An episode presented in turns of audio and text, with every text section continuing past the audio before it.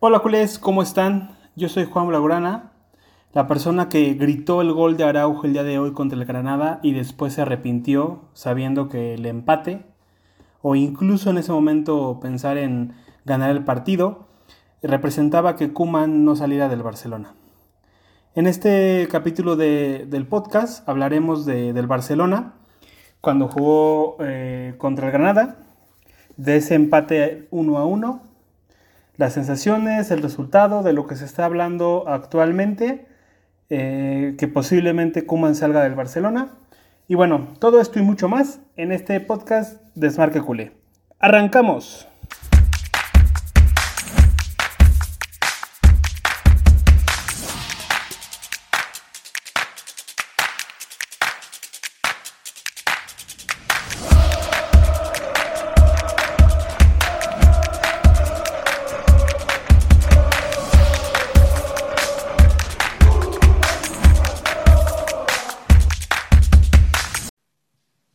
Adrià Albets, Cadena Ser. Hola, mister. Buenas noches. Adrià Albets, en directo en el larguero de la SER y en Moguts de SER Cataluña. El otro día el planteamiento fue protegerse para intentar evitar una goleada del Bayern. Hoy el planteamiento ha sido, durante buena parte del segundo tiempo, colgar balones al área con Gerard Piqué de delantero centro. Em, no sé si entiende que la gente se vaya hoy descontenta por el resultado, evidentemente, pero también porque le cuesta reconocer al Barça este estilo de juego.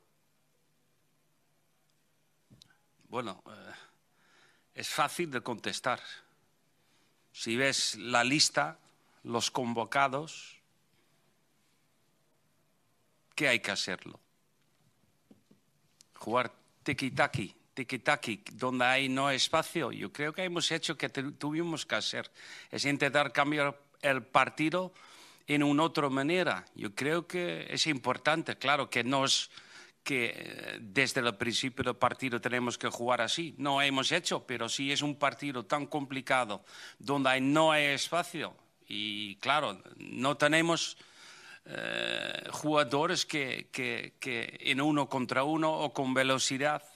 estamos hablando que, bueno, no voy a decir más porque parece tengo que dar argumentos en todo. Yo creo que hay que destacar la actitud del equipo. Y de cualquier manera, yo creo que la gente van descontentos porque no ganamos. Pero no creo que la gente van descontentos por la actitud que el equipo ha demostrado en el partido de hoy.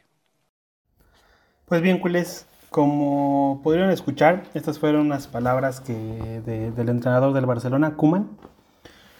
Digo, bueno, su español no es el mejor porque es holandés, pero creo que la idea que trata de plasmar se entiende eh, y realmente es la que más me preocupa, ¿no?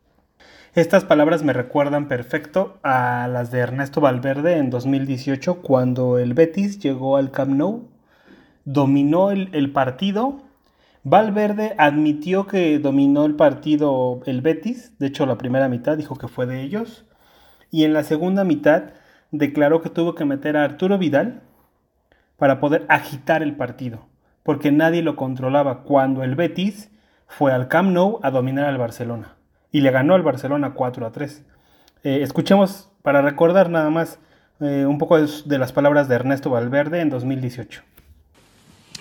Hola, Mr. Ignacio Oliva para Goal.com. Le quería preguntar, visto que su interpretación es muy distinta en el primero y en el segundo tiempo, ¿qué cuota de importancia le da a la entrada de Arturo Vidal en el descanso, teniendo en cuenta también que en el primer balón que toca prácticamente casi marca? Gracias.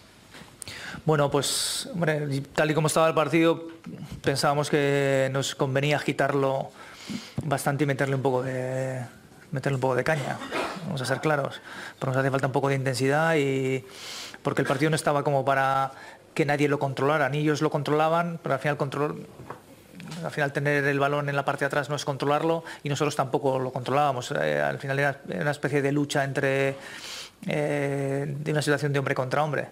Y ahí Arturo tiene llegada, iba a agitar el partido y, era eso es lo que hace, eso es su función. Iba a apretar todo lo que cualquier jugador y eso es lo que hemos buscado. Y bueno, la pena es que, no, nos ha faltado quizá un poco de tiempo en el intervalo es entre el 1-2 y el, y el 2-3, que no hemos podido tener un poco de margen de 10 minutos para poder hacer más. Sí, hola, mister. Buenas tardes, Jordi Blanco y ESPN. Eh, ¿Considera que el Betis puede haber ganado el partido en la primera parte, sobre todo por su gran control en el centro del campo y haberles anulado con su propio sistema de juego? Sí, ellos han ganado el, partido en el primer tiempo, sí lo creo. Tampoco creo que hayan tenido control en el centro campo, porque el centro campo no tenía control, porque al final eh, yo creo que el, partido estaba más en, superar esa primera presión y ir arriba con, jugadores. Nosotros lo hacíamos y ellos también, pero sí, es verdad que, vamos, al final el, en el primer tiempo yo creo que ha sido decisivo. Como podrán darse cuenta, eh, obviamente son partidos distintos, eh, ya pasaron tres años, pero el problema es que son entrenadores del mismo, cortados de la misma hoja, ¿no? O sea, son con los mismos ideales, no entienden el ADN Barcelona. Eh, para ellos eh, no, tienen que controlar los partidos, no saben controlar los partidos eh, a través de la posesión, no saben generar espacios a través de la posesión. Y ese es el, esa es la base del juego del Barcelona, realmente. Ese es el juego que se les enseña a los jóvenes desde cantera y ese es el juego que nos llevó a la máxima excelencia del fútbol con Pep Guardiola y con Luis Enrique, con el juego de posesión, con el tiki-taka que se burla Kuman y con el, con el no hay control de Ernesto Valverde. Eh, aquí hay que ser muy puntuales y, revisar eh, qué clase de entrenadores han llegado al Barcelona para que entendamos que el problema no es el modelo más bien el modelo lleva bastantes años que no se practica en el Barcelona.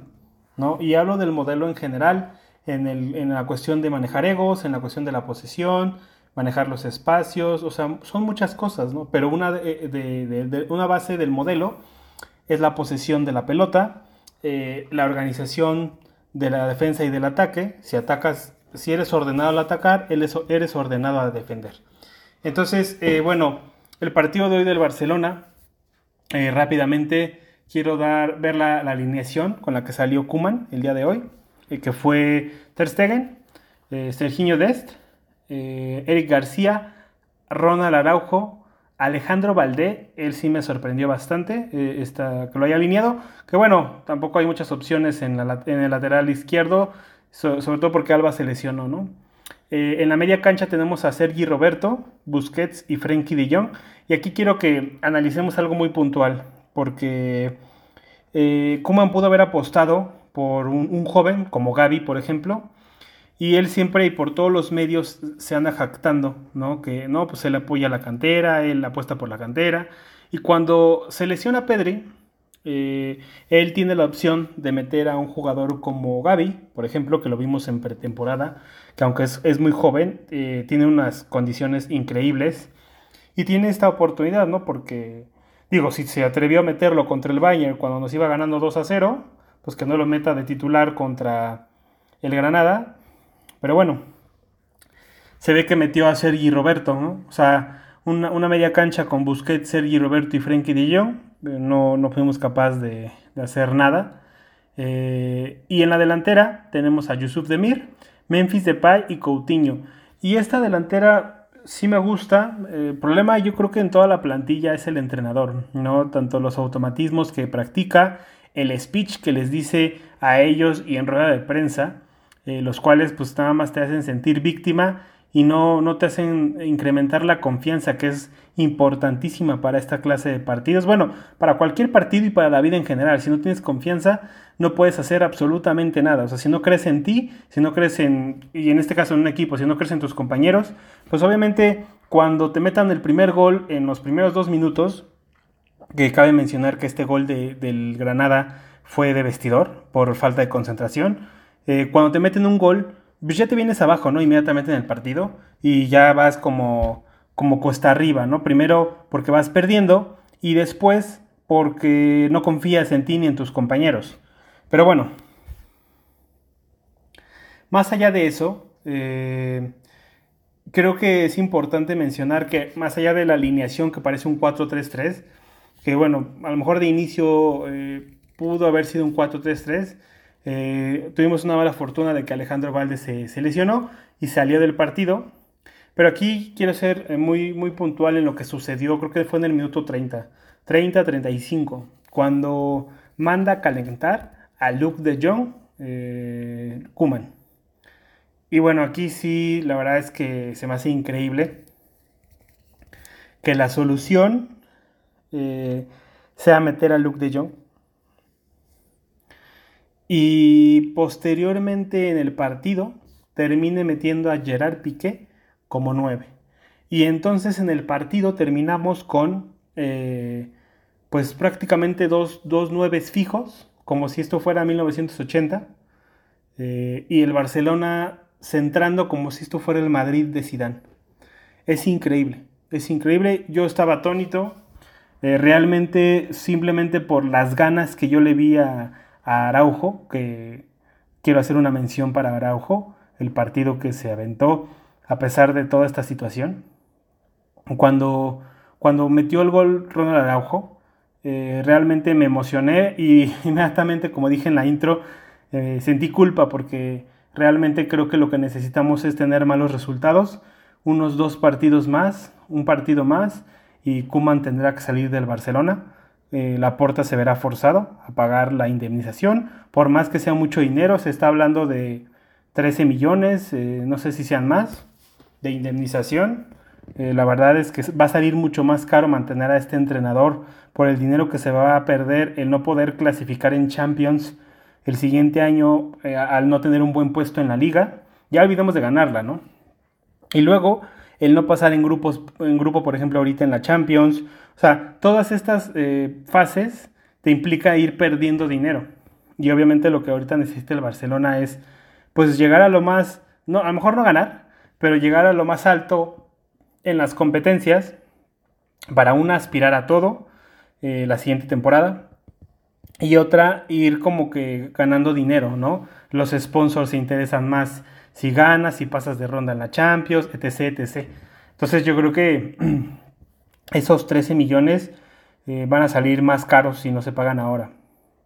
Y lo digo de verdad, eh, lo digo de verdad, con todo el respeto a Kuman, sé que es una leyenda para el Barcelona por, por jugar en el, Barcelona de, Johan Cruyff y dar la primera Champions al club, pero creo que es necesario que este señor salga.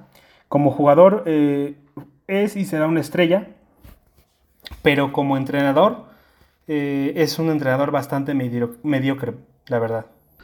Pero como entrenador es un entrenador bastante mediocre. En fin, eh, después, bueno, no sé, yo la verdad es que ya nada más por impulso estaba viendo el partido. Mm, ya después cuando terminó, la verdad es que dije, ojalá no hubiera metido el gol Ronald Araujo, hubiéramos perdido. Y simplemente eh, el partido se llevó a esta situación porque el Granada de Robert Moreno eh, lo que decidió fue meter un gol, eh, perder tiempo. y aquí, bueno, quiero hacer una, una, mención de esta situación, esta clase de equipos que lo que hacen nada más es encerrarse atrás, tirarse con cualquier golpe, fingir lesión de algún tipo eh, salir del campo, volver a entrar, volverse a tirar al suelo, dejar que entre la camilla. Todo esta, eh, este, este tipo de fútbol que le, pueden llamar algunos equipos eh, es lo que hace que mucha gente deje de querer ver el, el fútbol propiamente. Porque yo creo que nadie quiere ver un partido donde un equipo se la pase tirándose, ¿no? Y bueno, obviamente primero no propone nada y segundo al otro, al otro equipo no deja hacer nada, ¿no? Porque cada rato se están tirando. Y esto se puede evitar, uno, con, el, con el árbitro, simplemente. El árbitro tiene toda la capacidad de agarrar y a ver, te estás tirando, te sales, vuelves a entrar y te vuelves a tirar, amarilla. Y se acabó. Se acabó por fingir, amarilla. Si estás lesionado, perfecto. ¿Por qué vuelves a entrar? Y te tiras a mitad de la cancha, amarilla. Y ya, se acabó y el siguiente lo mismo, amarilla. Y así, la próxima vez, e, este equipo no, no, va a querer volver a tener esta situación porque obviamente al tener tus jugadores amarilla en el minuto 20, 30 del partido, pues te condicionan mucho, ¿no? Para hacer faltas, lo que tú quieras, ¿no? Para cualquier partido. Y esto, para el planteamiento de otros equipos que quieran hacer lo mismo, pues ya no van a querer, ¿no? Porque van a decir, bueno, es que cualquier tipo de falta que queramos simular, nos van a sacar amarilla. Pero con esta situación que el, árbitro no saca ninguna amarilla y la única amarilla que saca por, por esta pérdida de tiempo es hasta el minuto 88, porque el, el portero del Granada hizo tiempo, pues bueno, así cualquier equipo quiere, quiere y va a seguir haciendo este tipo de planteamiento. Y aquí, bueno, quiero hacer una mención a Robert Moreno, un Robert Moreno que como ya sabemos y recordaremos, y quien no lo, no lo sepa, por favor búsquelo, cuando Luis Enrique, que fue entrenador del Barcelona y que es el actual seleccionador de España, eh, tuvo que dejar la selección porque se murió su hija y se quedó de forma interina Robert Moreno. Eh, después Luis Enrique creo que a los meses dijo que ya podía regresar a la selección, ya se había recuperado me imagino psicológicamente por esa gran pérdida. Y Robert Moreno le dijo que no, que no quería, eh, que no quería irse, que él quería entrenar a la selección e ir a la Euro. Y ya después de la Euro, pues le dejaba el puesto a Luis Enrique.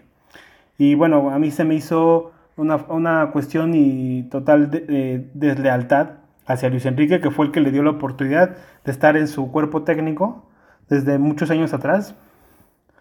Y que él quería entrar a la selección. Imagínense si él hubiera sido el seleccionador de España y jamás hubiera llegado a una semifinal de la Euro, ¿no? Pero en una semifinal de la Euro donde España dominó Italia, bueno, jamás, ¿no? O sea, lo que hubiera hecho en toda la Euro, por lo que me estoy dando cuenta con este Granada, es ir a, jugar contra cualquier equipo, meter un gol y después decirle a todos los jugadores de España, tírense al suelo, hagan tiempo, dejen que el otro no juegue. No, bueno, o sea, terrible, ¿eh? terrible, terrible, terrible. Para que toda la gente que no valora a Luis Enrique eh, lo valore, por favor.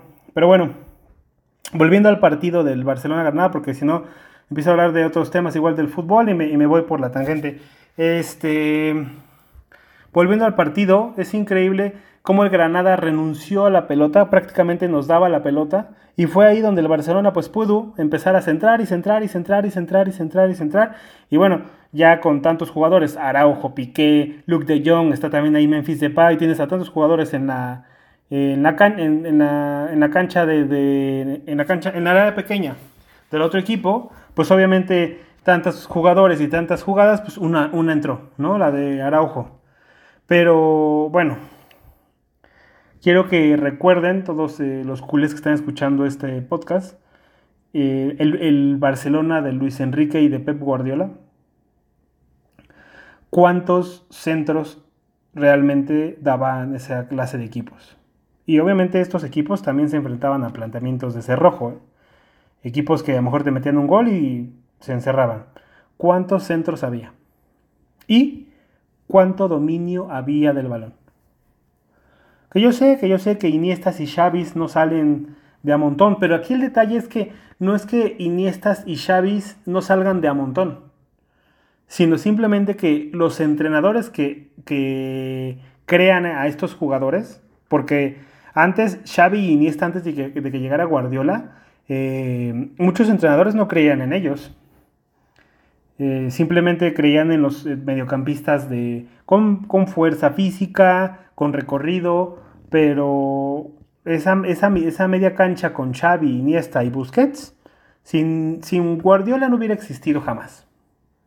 Jamás. O sea, Guardiola sentó a Yaya Toure, que era un jugador top, en ese momento. Eh, lo sentó para poner a Busquets, lo trajo de la tercera división y puso a Busquets de titular. Y después armó lo que, bueno, tanto nos dio tanto fútbol y tanto recordaremos que es el Busquets, Xavi e Iniesta. Entonces, aquí el detalle no es que eh, no haya Xavi y Iniestas de a montón, el problema es que no hay entrenadores que realmente crean y sepan cuál es eh, la base del ADN del Barcelona, cómo es el juego del Barcelona. Y obviamente con, al, tener un entrenador que sepa qué es eso, cómo se juega, cómo armarlo, Entonces, al voltear estos entrenadores a la cantera, pues ya sabrán qué jugadores sí sirven y cómo aprovecharlos, cómo explotarlos. En el caso de Ricky Puch, de Gaby, por ejemplo, este, y, más jugadores, ¿no? Aprovecharlos realmente y no a esta clase de entrenadores que pone a Arturo Vidal para descontrolar el partido, para agitarlo, ¿no? Para meterle caña, como dice Valverde, o a Kuman, ¿no? Que dice que, ¿qué queremos? Tiki-taka, tiki-taka, o mejor, mejor metemos a Piqué, a Luke de Jong y a todo santo Dios ahí en la cancha del rival y a ver qué pelota se mete entre tanto rebote, ¿no? Porque es lo que demandaba el partido. Porque es lo que hay, como dice Kuman, es lo que hay, ¿no? Es lo que, es lo que tenemos actualmente. Porque la plantilla no da, no da la plantilla para ganarle un Granada que acaba de ascender. O sea, la plantilla no tiene la capacidad de ganarle a un, recién ascendido en su, en su casa, con público. Es increíble, ¿no? Y no puede dominar el partido tampoco. ¿Qué queremos? ¿Tiki-taka contra el recién ascendido? No, no, es lo que hay, es lo que hay. Pero por otro lado, vemos declaraciones de Kuman que dice que gracias a él el Barcelona tiene futuro. Claro que sí, gracias a él el Barcelona tiene futuro. ¿Cómo no? Claro que sí. Excelente.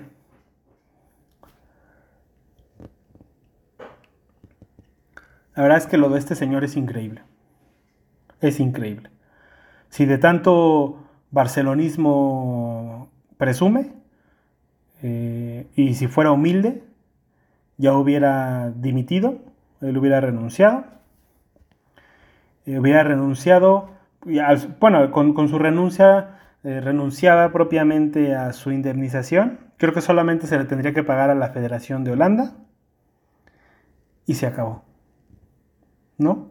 Pero no, está en una guerra, eh, como podemos ver en los medios españoles, contra la Porta, eh, difamando a la Porta, diciendo que no, es que la Porta, es que los medios me atacan, es que la Porta fue injusto conmigo en el verano, eh, saliendo en, en, documentales. Ah, para eso sí tiene tiempo el señor Kuman. Para armar un buen equipo y trabajarlo, no, pero para hacer documentales en Holanda y quejarse de su actual presidente, tiene bastante tiempo y para filtrar cosas con su amigo Canut, que creo que fue el que lo fichó, con, cuando estaba Bartomeu, también tiene mucho tiempo. Porque para quien no lo sepa, eh, Kuman fichó por el Barça gracias a un periodista, ¿eh? no porque la dirección deportiva de la anterior junta directiva de Bartomeu fuera una, junta planeada y supiera cuál era el plan a seguir, ¿no? Sino porque eh, Bartomeu es amigo de Canut, que es un periodista español, y le dijo, oye, tu situación es totalmente asquerosa, eh, Kuman se muere por venir, pues fíchalo. Y Bartomeu dijo, perfecto, dile que me llame y nos ponemos de acuerdo. Y ya, creo que así lo fichó. Pero no por una planeación deportiva.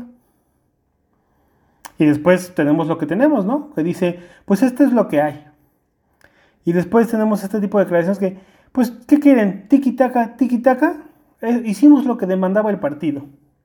O después tenemos declaraciones de, es que eh, nos dominaron en la primera parte y tuve que meter a Arturo Vidal en la segunda parte, parte perdón, para descontrolar el partido y, y bueno, agitarlo, ¿no? Darle caña, darle caña, porque no lo podíamos controlar, ¿no? Estamos en un momento eh, crucial del, del club, del Barcelona. Económicamente ya sabemos cómo está el equipo. Que gracias a las decisiones de la Porta económicas podemos tener un poco de aire este año y los posteriores. Pero, señor Laporta, si no toma la decisión correcta del entrenador, ya sea poner un interino, fichar a Xavi, no poner a un entrenador random o dejar a Kuman, ese aire que tiene económico se puede ir a la basura. Porque al no ganar, o al no, al no mantener ciertos estándares, como digo, el estar dentro de los cuatro primeros de la liga, el por lo menos pasar a, a octavos de la Champions, eh, ciertos estándares. Las marcas no te van a pagar dinero el siguiente año. Tú no vas a recibir dinero eh, de parte de la UEFA, o sea, muchas cosas, muchas cosas.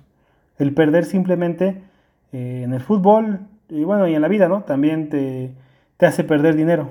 Al final del día, el fútbol es un negocio. Entonces, eh, por favor, incluso de una visión económica, señor Laporta, tome la decisión más acertada que pueda en este momento. Si, si Xavi no puede venir,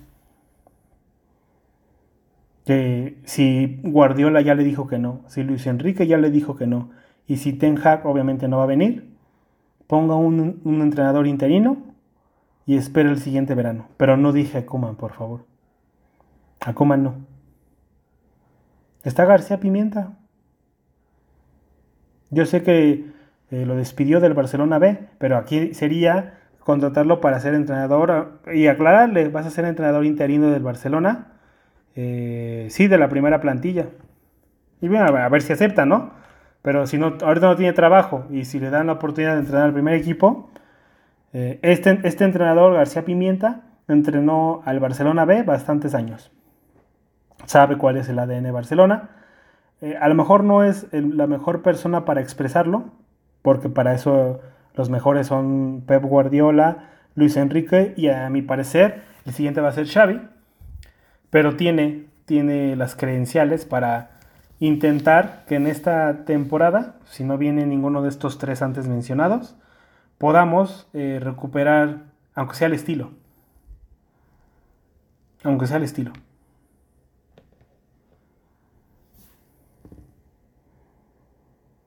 Pero si deja Kuman, mm, no, no auguro que estemos en la Champions el siguiente año.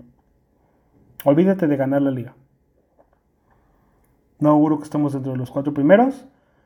Eh, obviamente sin Copa y, obviamente sin esta Champions, ¿no? Ya vimos, 3-0 del Bayern. Y el Bayern nos pudo haber metido más, ¿eh? Nada más que al parecer eh, pusieron un freno de mano a sus goles, como que se calmaron y no quisieron humillarnos de nuevo. Pero pudieron haberlo hecho. Fácil, ¿eh?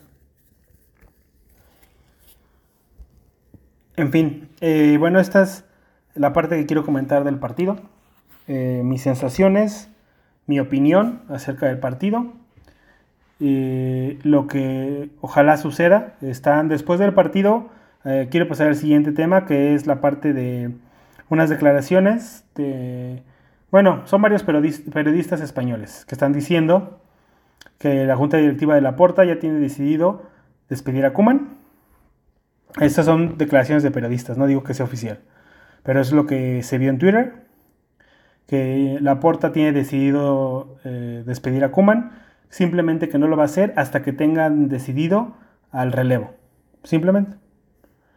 Entonces no sé cuándo pueda suceder eso, no sé si eh, en unas horas, no sé si eh, en unos días o después del partido. Creo que el Barcelona vuelve a jugar el día jueves, si no mal recuerdo. Este, a vamos a revisarlo. Mm, sí, el día jueves vuelve a jugar contra el Cádiz. En tres días. No sé si eh, están buscando el sustituto o se van a esperar al resultado del Cádiz. El problema de no cambiarlo en esta ahora, bueno, ya se tardaron, ¿no? Con el partido del Granada, pero el problema de no cambiarlo ahora es que después del partido del Cádiz, bueno, después del partido del Cádiz viene un partido contra el Levante, a los tres días. Pero el problema viene después del partido del Levante. Porque después del partido del Levante viene un partido en la Champions contra el Benfica. Ese es en la casa del Benfica, en Portugal. Después regresas y juegas en la, en la casa del Atlético de Madrid, en el Wanda Metropolitano.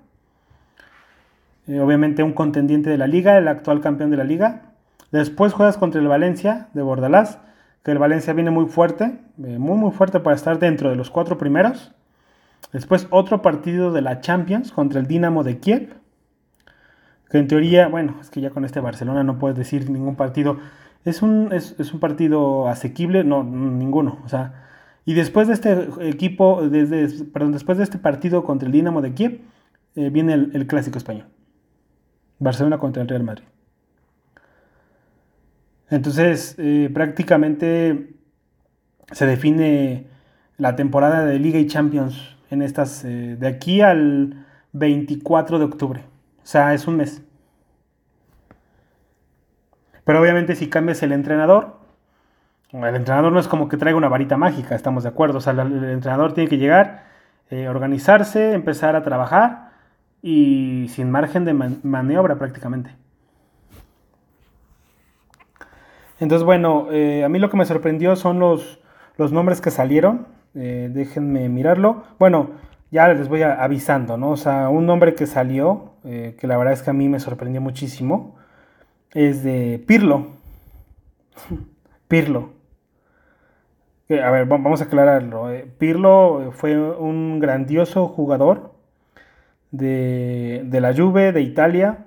Grandioso, grandioso jugador. Eh, ya tuvo una temporada en la Juve, lo hizo mal. Realmente no, no vi a esa Juve para poder juzgarla. Solo sé que esa Juve sí le ganó al Barcelona de Kuman. Pero bueno, la Juve al final de temporada no hizo nada. Y si vamos a ser claros. O sea, si vas a apostar por un entrenador como Pirlo, que es nuevo realmente como entrenador, realmente no ha hecho nada.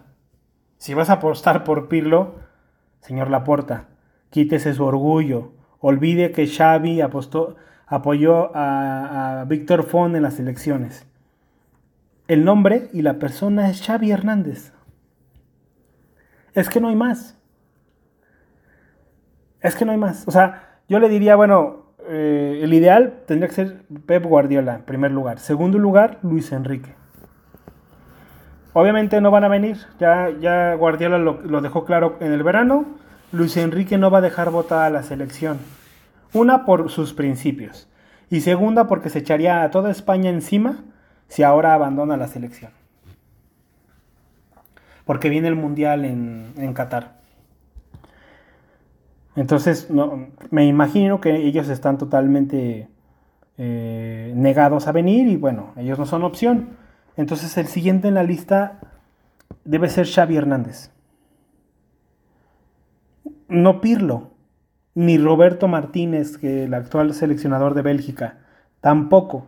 Esa Bélgica no practica el juego del Barcelona ni Antonio Conte. O sea, Antonio Conte, o sea, son buenos entrenadores, quiero, quiero aclararlo, pero no son el ADN del Barcelona. Y en unos meses vamos a tener las mismas declaraciones, tipo Kuman, tipo Valverde. Es que metía a tal jugador para descontrolar el partido. Es que metía a Luke de Jong y a Piqué y ¿qué querían? Tiki Taka. Lo que necesitábamos era centrar para meter un gol. Ahora, yo creo que mi cuarta opción para mí sería Ten Hag de, del Ajax. Pero tampoco creo que venga. Porque actualmente el Ajax está muy bien.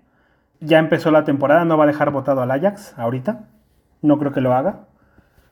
Entonces, a mi parecer, la única opción que tiene yo en la puerta para hacer las cosas bien es Xavi. Y si incluso Xavi dice que no puede, entonces meta un, un entrenador interino. Eh, a mi parecer debería ser García Pimienta. Porque Jordi Cruyff ya dejó claro que no, lo, no va a tomar el equipo si se va Kuman, por, por su relación personal con Kuman. Entonces, García Pimienta y tratar de regresarnos nada más, nada más al estilo. Lo único que tienen que hacer, eh, si viene un interino, es tratar de regresarnos a los orígenes, al, al, estilo del Barcelona. Nada más. Bueno, y eh, tratar de pedirle a este interino que nos meta dentro de los cuatro primeros. Nada más. Y ya intentar fichar a Xavi. bueno, Guardiola, bueno, Guardiola no creo que no, va a venir. Eh, Luis Enrique o Xavi. Bueno, tampoco creo que venga Luis Enrique porque es el mundial, ¿no? Entonces Xavi. O sea, Xavi, Xavi, sí o sí, ahorita o en verano. O sea, no hay más. Xavi no va a decir que no. O sea, si lo dice ahorita, a lo mejor es porque ya está todo apuntando a, la situación, ¿no? Apurada. Y porque puede quedar muy señalado. Pero no creo que diga que no. O sea, si lo dejan, nada más obviamente no sé cuáles sean las condiciones de Xavi, que a lo mejor es lo que no quiere la porta. Porque Xavi quería tener mayor poder y meter a más gente. Que bueno, una de las personas que mencionó Xavi, eh, que de su confianza, era Jordi Cruyff, ya está ahí. Creo que el otro era Puyol. No sé si. No creo que tenga la puerta problema con Puyol. Digo, eh, Deportivo no lo tenía, no sé, institucional ahora, ¿no? Pero hablar de Conte, Pirlo, Roberto Martínez, eh, no, por favor. O sea, no, por favor. Por favor, no. Por favor, no. O sea, es un momento crucial para recuperarnos o para irnos totalmente al carajo. Así que por favor, por favor, la porta. Por favor. Toma una decisión correcta para el club que tanto amas. Por favor. Y bueno, ya nada más eh, como dato quiero mencionar, no sé quién puso esa pancarta en el Camp Nou que decía Forza Kuman. No sé si teníamos de infiltrado a Canut, su gran amigo periodista ahí en el Camp Nou, o quién fue el gracioso. Porque bueno, aquí quiero mencionar una cosa, hay muchos aficionados, bueno, que se dicen ser aficionados del Barcelona, cuando realmente son aficionados al español, ¿no? Tienen ahí eh, su carnet de socio del Barcelona, pero realmente son infiltrados, ¿no? O sea, hay que tener mucho cuidado. De ahí tenemos, esta, clase de infiltrados son como los que entraron en la junta directiva pasada, como Bartomeu, Rosell y todos ellos. Ah, aguas, ¿eh? Aguas. En fin, eh, no quiero abordar mucho más. Esperemos a ver si se decide en estos días el cambio de entrenador. Ojalá y sí es, vital para el Barcelona, no solo para la temporada, para el futuro. Eh, yo lo voy a dejar aquí. Eh, les mando un fuerte abrazo. Y ánimo, cules, ánimo. Esperemos que este mal trago pase pronto. Porque, bueno, el trago ya ha sido larguísimo, ¿no? Larguísimo, larguísimo. Hasta luego.